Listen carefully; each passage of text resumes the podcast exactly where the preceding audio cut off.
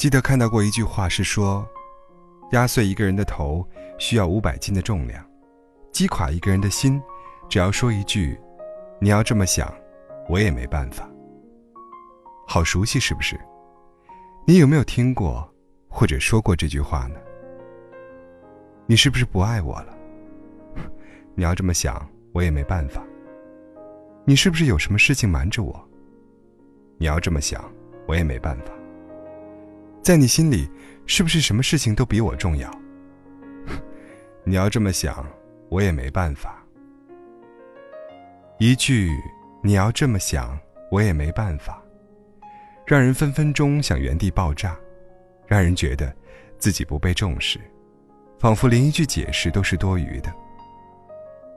我曾经问过一些因为小事闹到分手的男生，为什么发生误会不及时解释？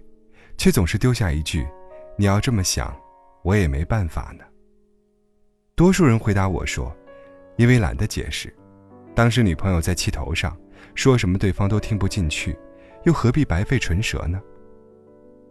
我知道女生听到这个答案一定都很生气，你不知道只是假装听不进去吗？也许男生女生真的是来自两个星球的物种吧，男生不会知道。当你丢下这句话之后，对方心里往往上演了千百种戏码。原来的小误会，可能会发酵成更大的矛盾。曾经看过一个黄磊的访问，他说：“吵架了，先把你今天讲的话主动讲出来，讲给对方，好好沟通，然后看看是不是有误解，能不能把问题解决掉。千万不能说能忍就忍，忍着不说话。”爱答不理的冷暴力，最后都会崩溃。我特别认同他说的这句话：相爱的两个人吵架，不一定会吵到分手，但是冷战，通常很容易就过不下去了。不沟通，不解释，冷冰冰扔一句：“你要这么想，我也没办法。”仿佛所有的错误都归咎于对方的胡搅蛮缠。不可否认。很多感情的结束不是因为争吵，不是因为背叛，而是因为一方拼命想要对方理解，另一方却漠不关心。